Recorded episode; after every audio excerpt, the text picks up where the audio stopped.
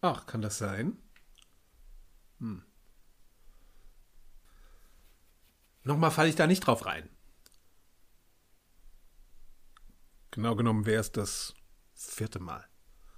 Oder fünfte. Hm.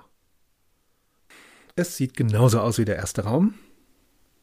Und wenn es der erste Raum ist, dann ist das der Knopf für die Titelmusik.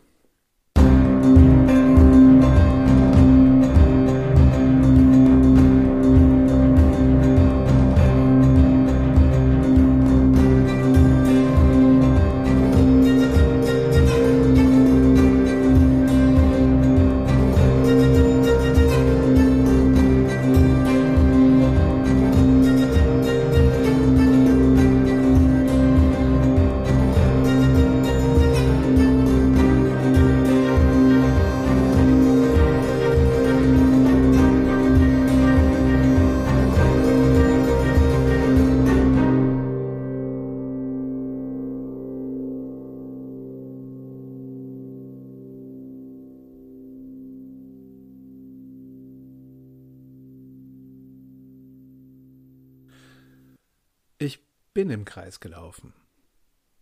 Wer nur, oh wer, hätte das vorher wissen können.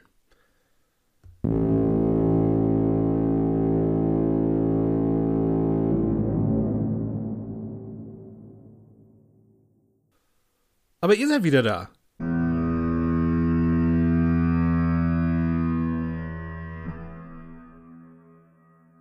Das ist großartig. Willkommen bei den Geschichten aus dem Nichts. Ich bin euer. Äh, naja. Ich lebe noch. Oh ja. Und ich bin hier. Gut, mein Plan war, am Leben zu sein und nicht mehr hier. Die Hälfte hat geklappt. Insofern bleiben wir positiv. Es sind die kleinen Erfolge, über die man sich freuen soll. Und ja, ich habe oft mit mir selbst gesprochen. Hat ja auch eine Weile gedauert, die Wanderung. Ich habe keine Ahnung, wie viel Zeit vergangen ist insgesamt. So sieben Sekunden bemerken, das ist hier machbar. So lang bemerkt man, hm, ich, so lang bemerke ich die vergehende Zeit, aber sobald die Gegenwart zur Vergangenheit wird, zack, weg ist das Zeitgefühl. Das Licht ist hier auch keine Hilfe, immer gleich weiß. Außer ich löse irgendwas Blödes aus. Wie diese Magnetspiegelwand. Dann schaltet es kurz auf Rot um, nachdem ich etwas ausgelöst habe. Ich möchte nicht über die Magnetspiegelwand sprechen. Keine Ahnung, wie lange ich dort festhing, bis ich den Trick raus hatte. Naja. Aber immerhin muss man hier scheinbar weder essen noch trinken. Schlafen geht. Muss aber scheinbar auch nicht sein. Ich hab's dann nach einer Weile vermieden, weil ich doch hier und da mit Nasenbluten aufgewacht bin. Aber das war, was meinen Körper angeht, die einzige Unannehmlichkeit. Entschuldigt bitte, wenn ich so plappere, aber ich freue mich einfach, schon diesen Raum wiedergefunden zu haben. Das ist die erste Wiederholung in diesem Komplex. Wobei, so einfach ist es auch nicht zu sagen. Jede Vereinfachung ist falsch. Bis auf diese hier natürlich. Links und rechts dieses langen, gekrümmten, weiß beleuchteten Gangs da draußen gibt es nämlich meistens leere Räume. Elf Schritt mal elf Schritt groß, sehr hoch, keine Fenster, keine weitere Tür, keine Treppe, keine Luke, keine Steckdose, nicht mal Staub. Nicht mal das Gefühl, ob dieser Raum leer auf seinen Zweck wartet oder ob er ausgeräumt wurde und seine Zeit hinter sich hat und nirgendwo auch nur eine Spur meiner Gastgeber. Anfangs war das ein gutes Gefühl, Freiheit. Aber als daraus das Gefühl von Freiheit wurde, ich habe gerade mit den Fingern Anführungszeichen um das Wort gemacht, Entschuldigung. Aber dann hätte ich nichts mehr gegen einen Besuch gehabt. Aber nada.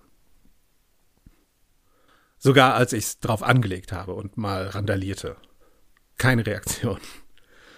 Rückblickend habe ich also die laut Plakette größte Lavalampe aller Lavalampen ganz umsonst umgeworfen. So beeindruckend groß war die gar nicht. Aber mit echter Lava gefüllt. Wer hätte das gedacht? Ich hoffe mal, dass sich die Situation inzwischen abgekühlt hat. War schon ein wenig haarig. Aber taucht deswegen jemand auf? Nein. Niemand taucht auf.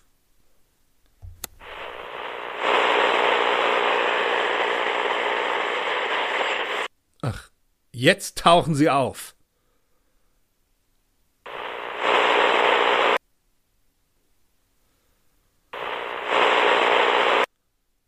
Nee, ich warte, ob da noch mehr kommt. Äh, halten wir das doch mal fürs Protokoll fest. Sie erwarten, dass mich ein Franzbrötchen beruhigt.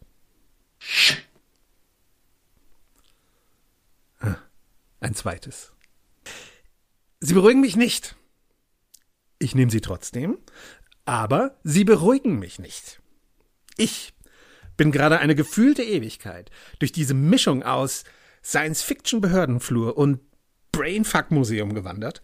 Und wenn es nicht gerade ein leerer Raum war, sterbenslangweilig, wurde ich fast verbrannt, fast verätzt, fast geschluckt, fast in der Mitte durchgeschnitten, mehrfach. Äh, was noch? Oh, gerade vorhin bin ich von diesem ranzigen Dreimaster runtergefallen, weil der natürlich kopfüber an der Decke klebt und mich so ein blöder rosa Kristall geblendet hat, dass ich kurzzeitig plötzlich alles in Blau gesehen habe. In Blau. Und, und, und jetzt bin ich wieder hier. Kurz gesagt, ich hatte nicht unbedingt die beste Zeit meines Lebens. Apropos Zeit. Wie lange war ich für die zuhörenden Wesen da draußen weg? Wochen? Und ein Jahr? Schräg. Wie kommt es? Sie haben ein Problem. Mehr bitte?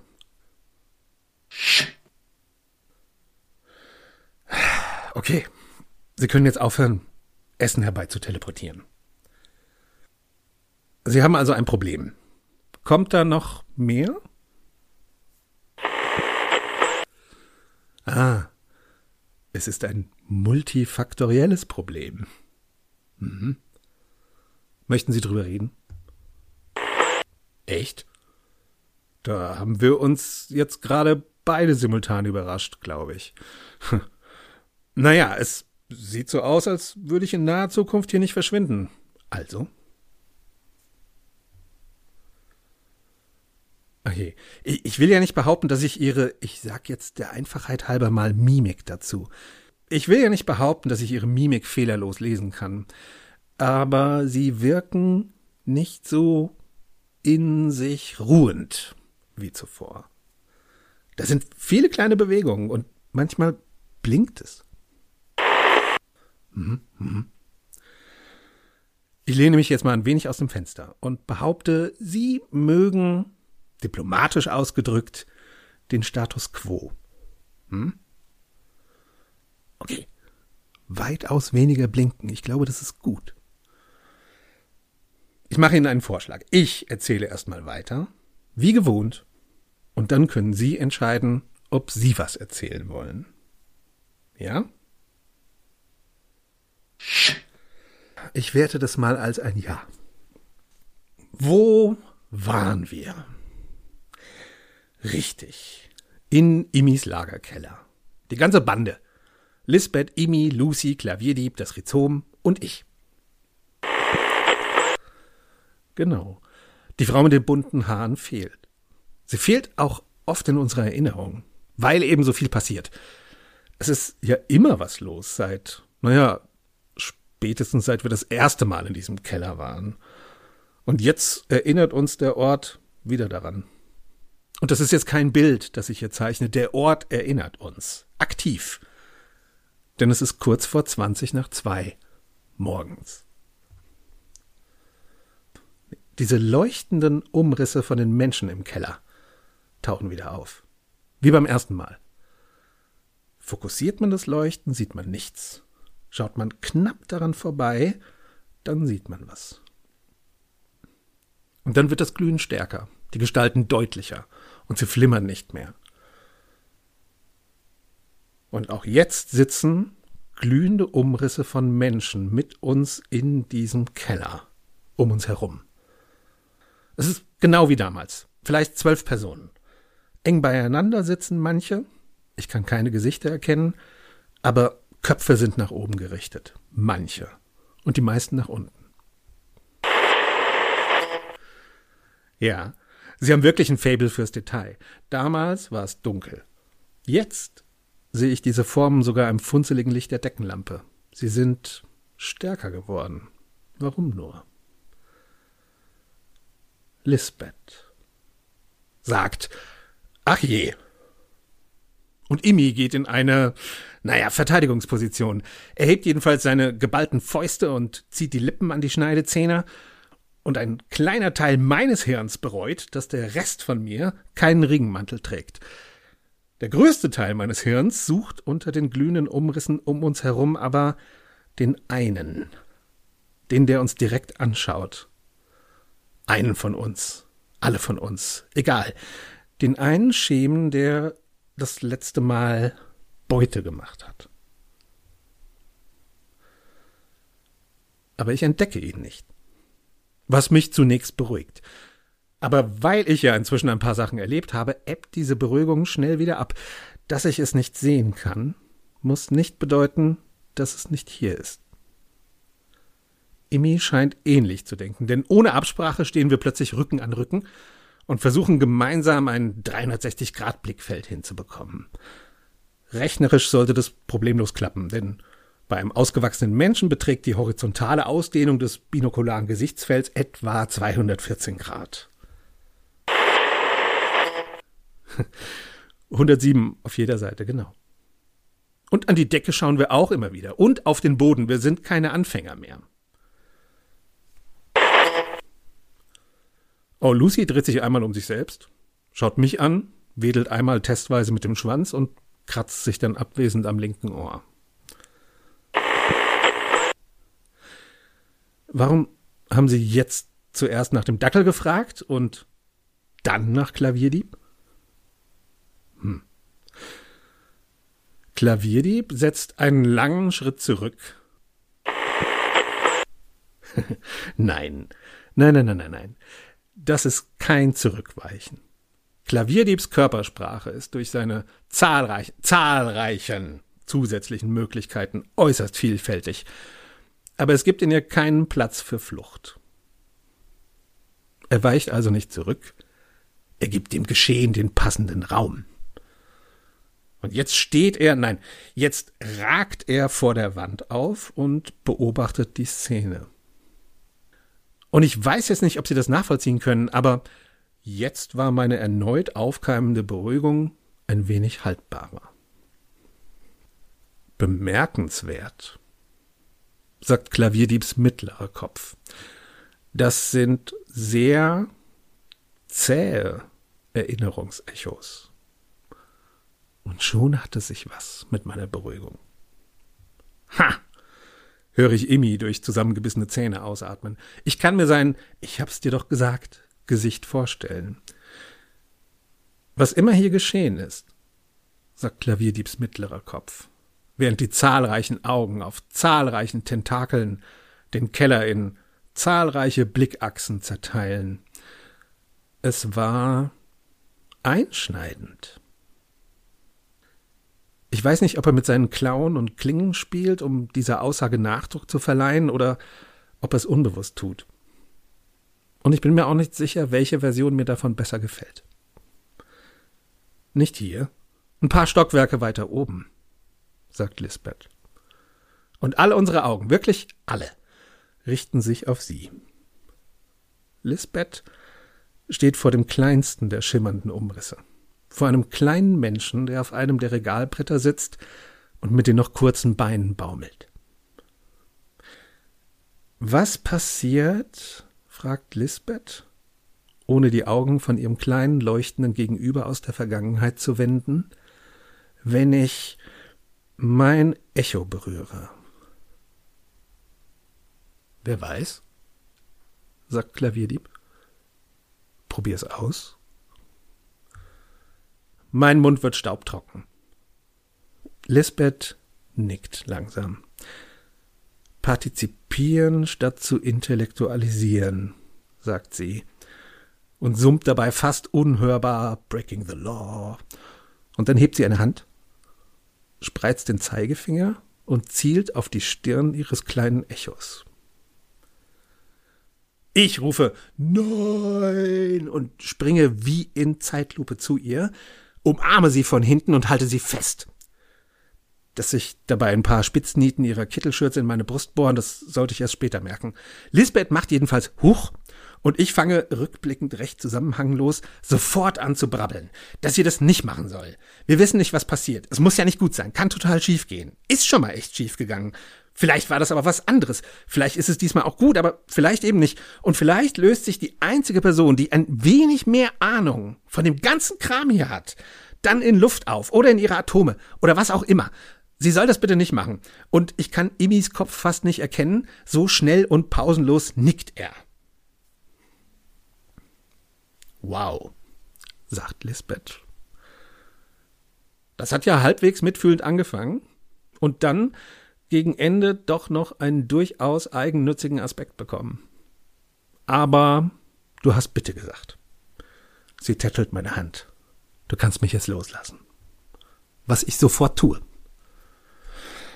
Hey, sagt Imi, aufatmend. Wenn du unbedingt willst, kannst du das ja beim nächsten Mal ausprobieren. Die Echos tauchen ja immer wieder auf und ey! Lisbeth zeigt ihm nachdrücklich den Mittelfinger. Sollen wir die Geschichte erzählen? Sehen Sie, im ganzen Trubel haben Sie das Rhizom auch vergessen. Und als die aus der Schleimgrube aufgestiegenen Bläschen geplatzt sind, sagt Lisbeth, nee, lass mal. Ich mach das schon dann ploppt's auch weniger. Oh, okay. Lisbeth schaut nun wieder ihr kleines Gegenüber an. Emi, sagt dir der Name Diderot was? Warum fragt sie direkt ihn? Mir sagt der Name auch was. Ich habe sogar seine Enzyklopädie im Regal und einen seiner Romane, auf dessen Namen ich jetzt gerade nicht komme. Französischer Aufklärer eben. Hat ihm nicht mal vor Ewigkeiten dieses Haus hier gehört? fragt Immi zurück und Lisbeth nickt, flüstert aber leise, Ewigkeiten. Pff. Äh, sage ich. Und Immi schaut mich an. Nee, nee, nicht Diderot. Diderot, verstehst du? Aber alle nannten ihn Diderot, weil es fast so klingt wie Diderot, sagt er in einem Tonfall, als ob es das erklären würde. Es ist vielleicht ein Zeichen des kleinlichen menschlichen Geistes, aber diese Antwort nervt mich gerade ungemein. Dieter Osman. Dieter O. Diderot. Lisbeth winkt dankend in Richtung des Rhizoms. Genau, danke. Genau, danke. Wir waren in dieser Nacht alle hier unten, naja, Wegen Diderot, sagt Lisbeth und beobachtet ihr kleines Gegenüber beim kurzzeitigen Nasebohren. Das war die Nacht seines Auszugs. Imi schnaubt. Was man nicht alles tut, ne, um nicht beim Möbelschleppen helfen zu müssen. Aber niemand grinst, und das war zu erwarten. Oh, es waren ein paar von uns bei ihm. In dieser Nacht standen mein Vater und noch ein paar andere kräftige Leute vor Diderots Wohnung. Kommt es von Lisbeth, die jetzt ihren Blick senkt. Und haben letztendlich doch seine Tür aufgebrochen. Das Gespräch mit Lisbeth im Park taucht wieder in meiner Erinnerung auf. Diderot ist der böse Mann, sage ich. Lisbeth nickt kopfschüttelnd. Ja, nein, ach, was man Kindern eben erzählt, wenn man die Realität nicht vermitteln will oder kann. Ich denke immer noch, dass sie es nicht konnten. Hoffe ich jedenfalls. Imi immer praktisch veranlagt, sagt, also um 2.20 Uhr morgens eine Tür aufbrechen, das klingt schon nach Überfall. Und Lisbeths Blick schwenkt zur Schimmelgrube, wartend. Aufgebrochen? 22.12 Uhr. Dann Diskussion. Lisbeth grinst schief. Diskussion. Ihr seid einfach so, so freundlich. Einfach. Keine Schmerzrezeptoren. Unnütz. Im Nachhinein hat dieser Blaseninhalt echte Wucht. Aber im Keller ging das irgendwie an uns vorbei. Warum sitzen denn jetzt hier diese Leute um 2.20 Uhr morgens im Keller? Das ist die Frage, die ich stellen will. Und warum sitzen jetzt diese Leute hier um 2.20 Uhr im Keller? rhetorisiert Lisbeth. Hört mal genauer hin. Und ich höre etwas.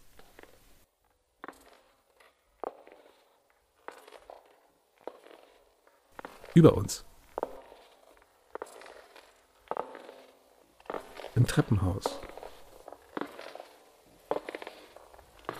Oben. Langsame Schritte. Langsame, feuchte Schritte. Langsame, feuchte, klebrige Schritte, die lauter werden. Die eine Stufe nach der anderen bewältigen. Abwärts. Das ist Diderot, sage ich. Mit allem, was ihm wichtig ist, sagt Lisbeth. Und jetzt schauen wir alle in die Kellerdecke, außer ihr.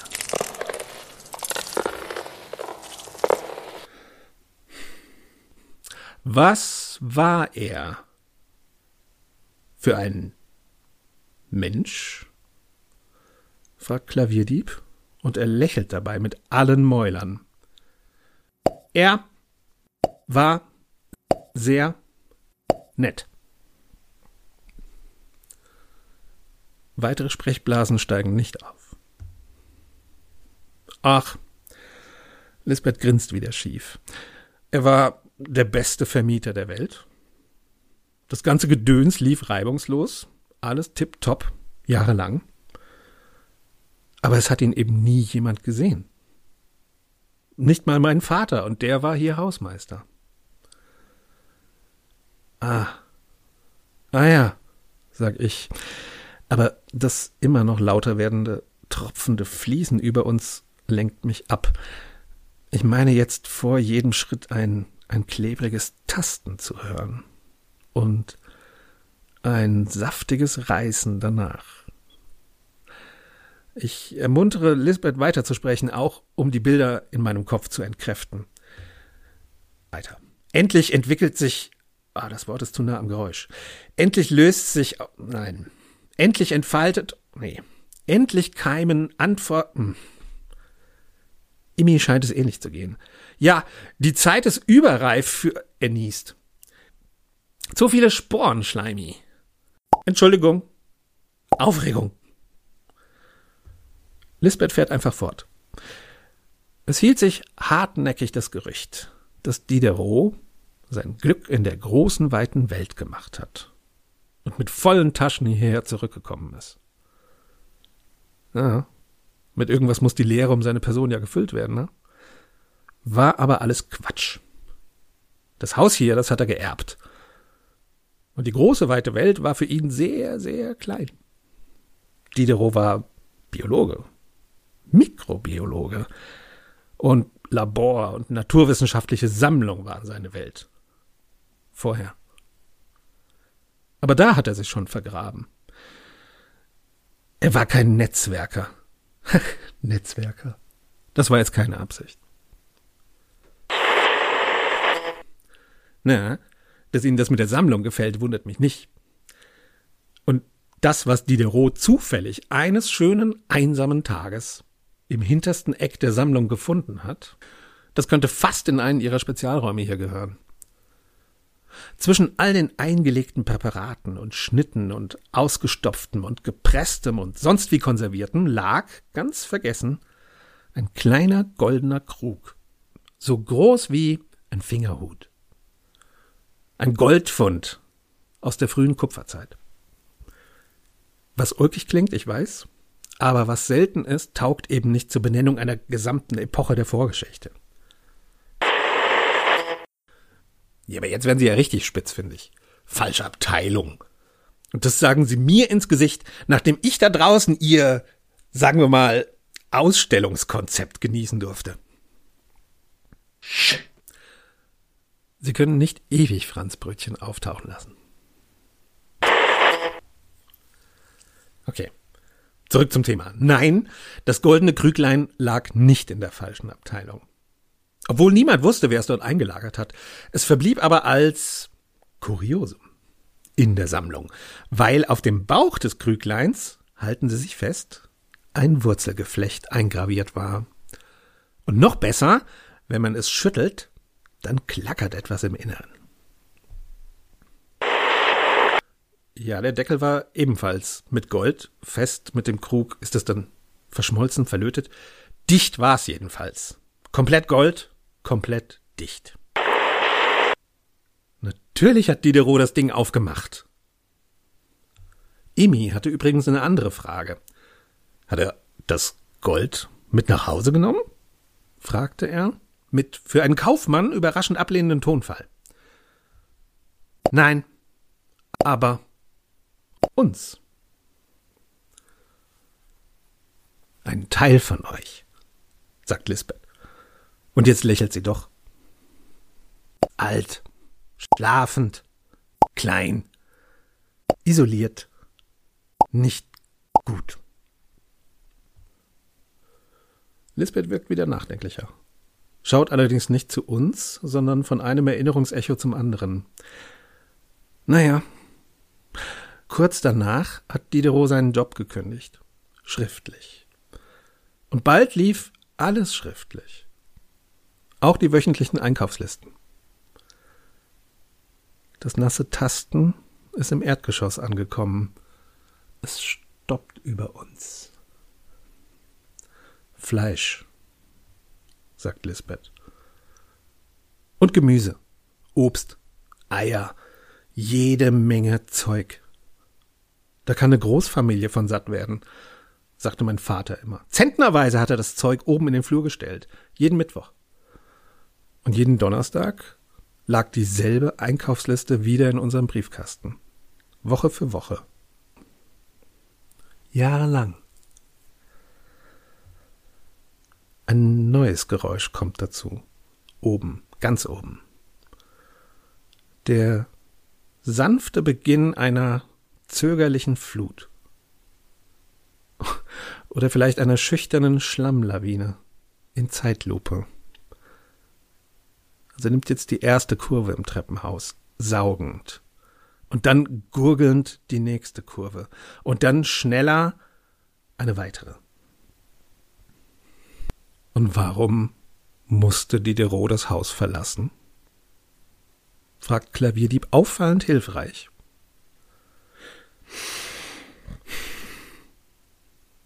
Statik, sagt Lisbeth. Risse. Zu viel Masse im Stockwerk. Oh, macht Emi. Oh. Äh, ah, bäh. Ah, nimm's nicht persönlich, Schleimi, aber. Bäh. Geht schon klar. Und über uns zieht Diderot endgültig aus.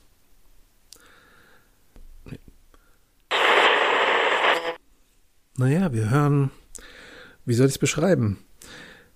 Wir hören das Kriechen, das Pulsieren, das Tasten. Wir hören, wir hören Adern, die nach unten wachsen die der Spur der klammen, weichen, wankenden Schritte Diderots folgend nach unten gewachsen sind und jetzt schiebt und zieht und wälzt und schleift und matscht und schmatzt diese Masse an ihnen entlang durch das Treppenhaus und füllt einfach alles aus.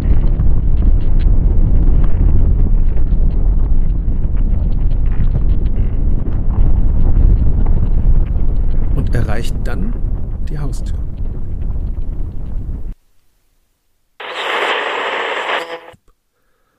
Oh, das dauerte lange genug. Aber doch, wenn man bedenkt, was dort das Haus verlässt, war es sehr schnell. Und an der Haustür ist ja nicht Schluss.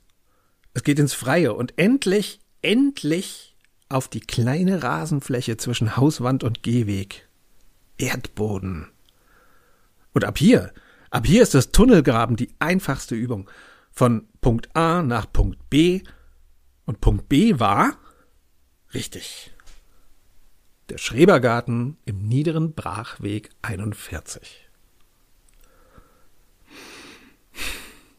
Und damit ist das Rätsel der Gartenhütte gelöst. Oder?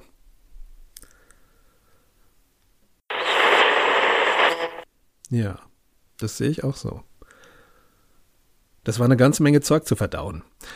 Also stehen wir da im Keller rum und sehen den leuchtenden Schemen dabei zu, wie sie auch warten, nach oben sehen, sich manchmal umarmen und scheinbar nicht miteinander sprechen.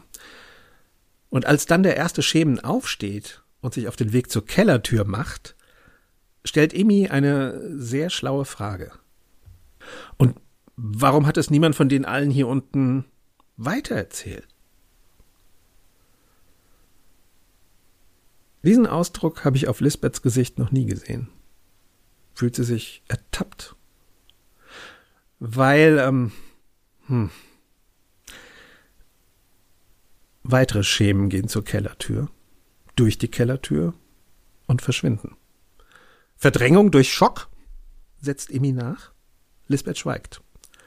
Ihr kleines Gegenüber ist jetzt dran, nimmt die Hand eines größeren leuchtenden Schemen und verlässt den Keller. Dabei hüpft sie sogar zweimal. Warum erinnerst du dich jetzt dran? Lisbeth schweigt.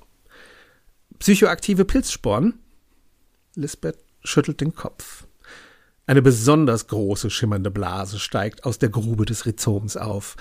Der letzte leuchtende Schemen geht Richtung Kellertür. Habt ihr einen Eid der Verschwiegenheit geschworen? Mich interessiert das nämlich auch. Der letzte leuchtende Schemen bleibt im Türrahmen stehen. Lisbeth beißt sich auf die Lippen und die Blase platzt. Ich habe Ihnen allen gemeinsam im Gegenzug für diesen Gefallen mein Haus überschrieben, sagt eine neue, alte Stimme. Hallo Diderot, sagt Lisbeth. Schräg, sagt Emmy. Hallo, Dr. Dieter Osman, sagt der letzte leuchtende Schemen an der Kellertür.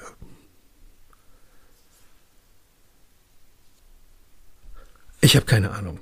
Ich weiß, dass Klavierdieb schneller war als wir alle. Wen wundert's? Plötzlich steht er zwischen uns und der leuchtenden Gestalt. Breit, alle drei Flügel gespreizt, groß, die Arme mit den Klauen ausgebreitet und, und wachsam. Alle Schädel auf das Leuchten gerichtet und fast alle sonstigen Augen auch.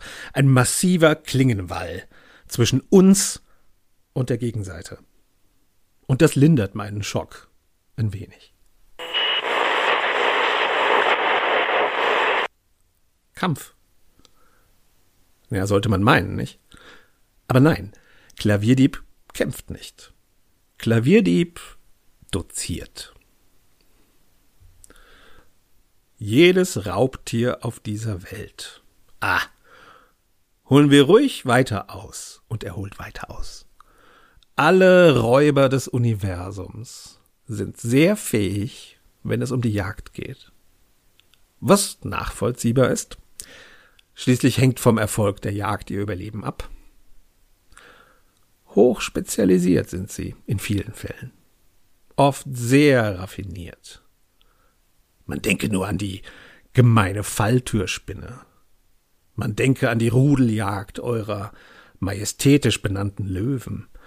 Man denke an hm, die Flugquallen deiner Welt, Laugrau. Oder an die Sphärenfleischwolken der Ankersonnen. Oh, du möchtest nicht wissen, was sie tun. Doch gibt es bei der Jagd, der universellen Jagd, nur zwei elementare Methoden, und jeder Räuber folgt einer davon. Imi fragt leise, und ich bewundere ihn trotzdem ein wenig dafür, fressen und gefressen werden? Klavierdieb schüttelt nachsichtig seinen linken Schädel und will wohl sprechen. Doch der leuchtende Räuber kommt ihm zuvor. Wer on ist, will nicht befressen. Oh, selbstbewusst. Oberflächlich gehört klingt Klavierdieb geradezu anerkennend. Es gibt also nur zwei Methoden der Jagd. Drinking. Zischt die leuchtende Form und hebt eine Hand. Interception. Sie hebt die andere Hand. Fein gemacht. Exakt. Verfolgen oder abfangen. Verfolgen ist dabei die einfachere Methode. Besonders wenn so wenig Sinne wie hier im Spiel sind. Seine Beute sehen, riechen, hören, fühlen zu können und ihr folgen, das ist nicht schwer. Um seine Beute abfangen zu können, ah, hier muss man hingegen den zukünftigen Aufenthaltsort entlang der Wanderung der Beute anhand vielerlei Faktoren berechnen. Und am Ergebnis dieser Gleichung wartet man, so man denn die Zeit dazu hat. Ich habe meine Methoden perfektioniert. kommt es von der leuchtenden Form. Und dieses Ich trifft mich. Hat es das? erwidert Klavierdieb. Perfektioniert. Hm. Perfektion. Er schmeckt dieses Wort wie einen besonders facettenreichen Schluck Blutwein. Hm. Unwahrscheinlich. Und als er das sagt, zwinkert er mir zu. Wahrscheinlich deswegen gleich mit einer Handvoll Tentakelaugen, damit ich dieses Zeichen auch wirklich, wirklich wahrnehme.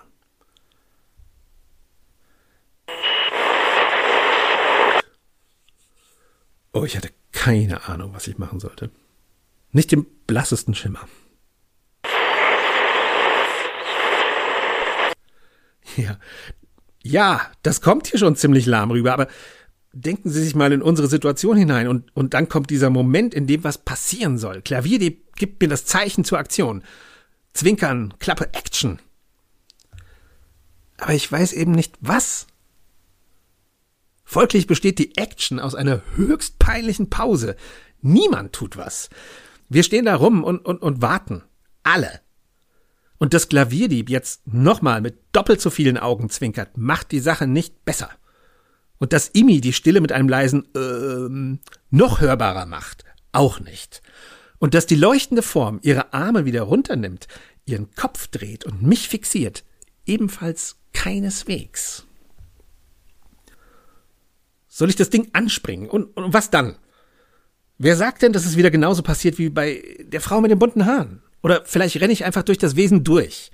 Vielleicht werde ich weggerissen aus dieser Welt. Vielleicht werde ich qualvoll in alle Atome zerblasen.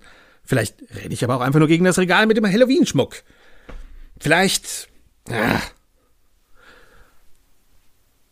Du hast unendliche Möglichkeiten, flüstert Klavierdieb in meinem Kopf. Sei einfach kein Apfel.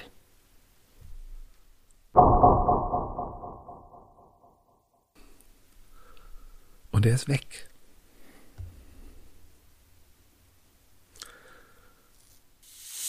Drinking. Zischt die leuchtende Form und legt ihren Kopf nach links. Sie legt den Kopf nach rechts. Ich wusste bis dahin nicht, dass Licht maliziös grinsen kann. Jetzt schon.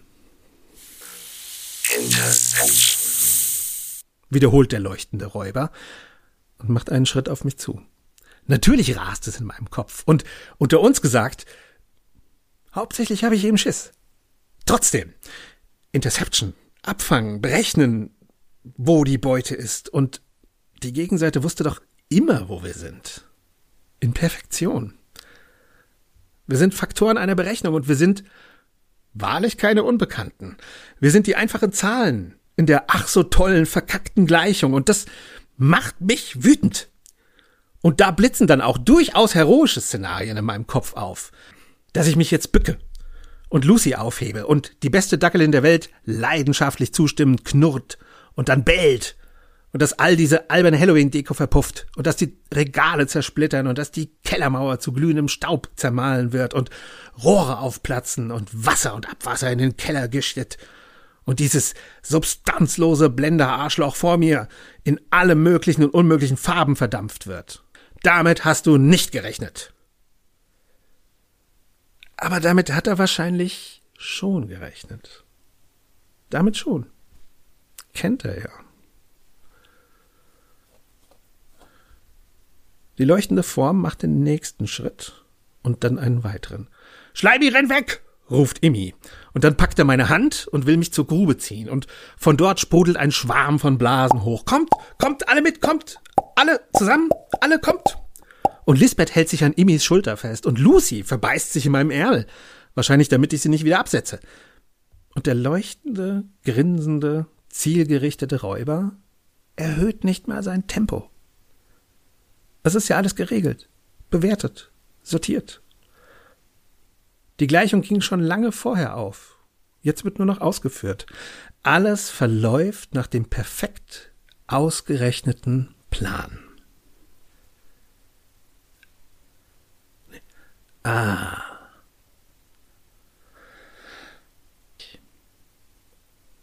Ich räuspere mich und sage dann, ich nehme Ihr Angebot an.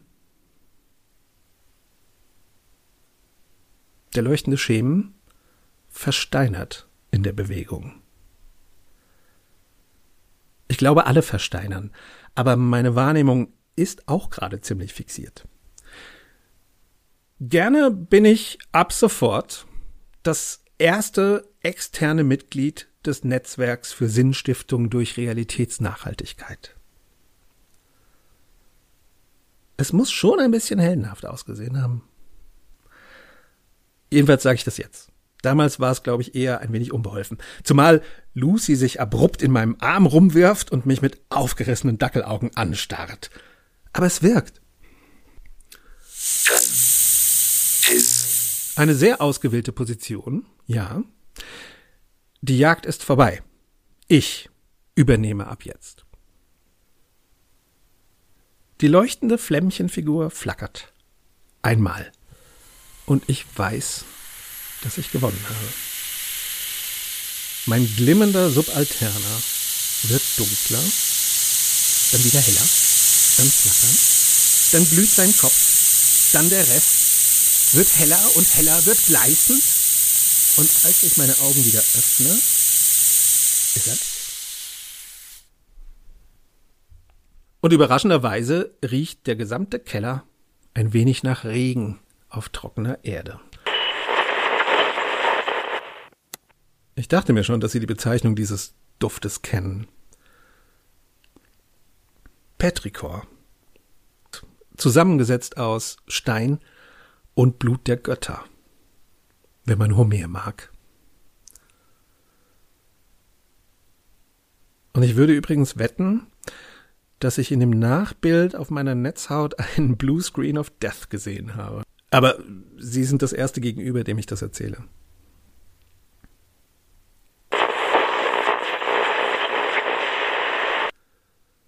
Ah, lassen Sie mich den Nachgang so zusammenfassen. Es wurde nicht viel gesprochen.